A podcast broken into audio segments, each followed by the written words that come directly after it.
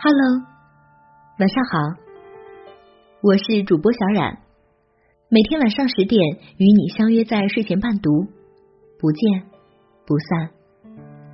今天为大家带来的是最高的情商就是心里装着别人。作者莲子树，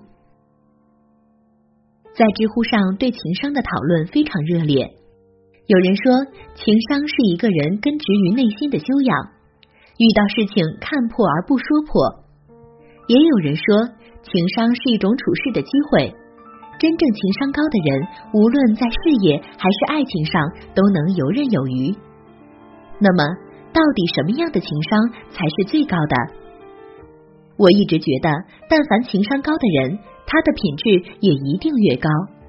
在说话方面也一定会谨言慎行，因为他们知道自己的无心之话有可能让有心之人非常反感。他们无论在什么场合都会时刻装着别人。高情商里藏着一个人的聪明才智。真正聪明的人从来不会让别人难堪，也不会心直口快的当众表达自己的不满。在特定的场合，他们一定会优雅的表现自己，把自己最好的一面展现出来。大学同学张晓昨天参加了一场相亲会，由于走得匆忙，不小心把裤子划破了。他本想回家换一件，但又怕迟到。犹豫再三后，他还是觉得第一次迟到非常不礼貌。期间，张晓极力掩盖自己的尴尬。但明眼人一看就知道发生了什么事情。面对男士的问话，张晓显得有些心不在焉。当气氛陷入尴尬中时，这位男士说：“没想到今天天气挺冷的，我看你一直哆嗦，你要是不介意，就把我的外套盖在腿上吧。”张晓还没来得及说话，对方就把外套递了过来。后来张晓跟我说。本来当时挺尴尬的，但是他递过来外套那一瞬间，我突然觉得如沐春风。其实情商高的人永远是最会化解尴尬的人，因为他们的心里时刻装着别人。在生活中，有一类喜欢讲真话的人，有人说喜欢讲真话的人都是善良的人，因为他们遇到事情从来不会拐弯抹角。而是心直口快的吐露自己的心声，在我看来，这类人其实就是情商低的表现。我一直觉得心直口快的人都是伪善的人，因为他们不懂得给别人留有余地，无论在什么时候都以自己为中心，丝毫不考虑自己的言语会给别人带来什么样的伤害。两年前，我认识一个叫小北的女孩。她总喜欢以自己为中心。有一次，她陪闺蜜去买衣服，在这期间，闺蜜试了好几件，但小北都说不好看。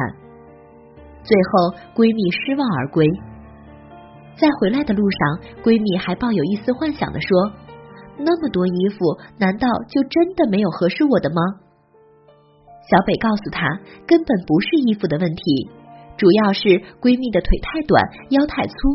所以搭配起来非常不好看。小北说完后，闺蜜一路上都黑着脸。后来闺蜜跟她绝交了。小北跟我说：“真没想到他是这种人。我实话实说，还不是为了他好。他要是买来，肯定纯粹浪费钱。”对于小北的说辞，我并不知道该如何回答。其实。这世上的每一个人都渴望获得别人的赞美，有时候他们明明知道结果，但是他们还是想从别人嘴里听到。情商高的人自然会满足他们内心的渴求，而情商低的人只会摧毁他们仅剩的心理防线。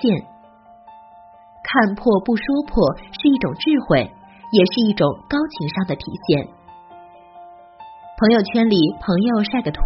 你马上说用过美图秀秀，朋友写篇文章，你马上指出写的非常烂。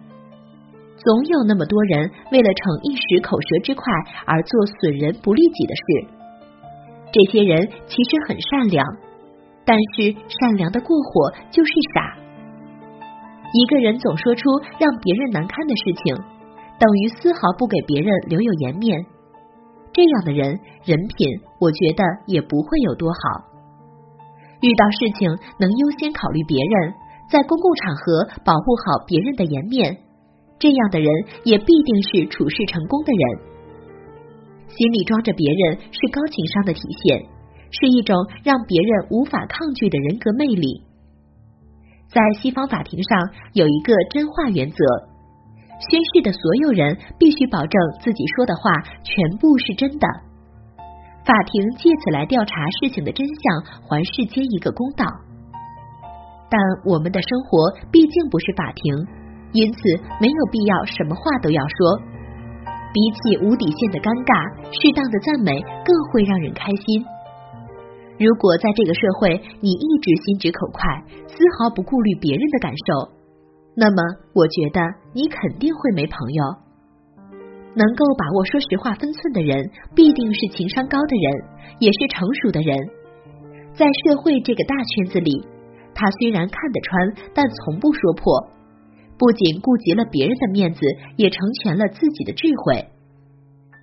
在生活中，每个人或多或少的都会遇到尴尬。聪明的人会想办法化解尴尬，而不聪明的人只会放大尴尬。这说到底也是情商的体现。一个人情商的高低，完全能在日常生活中展现出来。季羡林曾说：“做人就应该假话全部说，真话不全说。”我一直觉得，这才是一个人真正智慧和高情商的体现。当别人看不到错误时，我们委婉的指出来了，我相信他一定会感激你。当别人陷入尴尬的境地时，虽然我们帮不上忙，但也尽量不要暴露对方的尴尬。如果你真这么做，我相信你就是一个高情商的人。情商里藏着一个人的格局。藏着一个人未来的样子，但但凡格局大的人，情商也一定会很高，前途也会一片光明。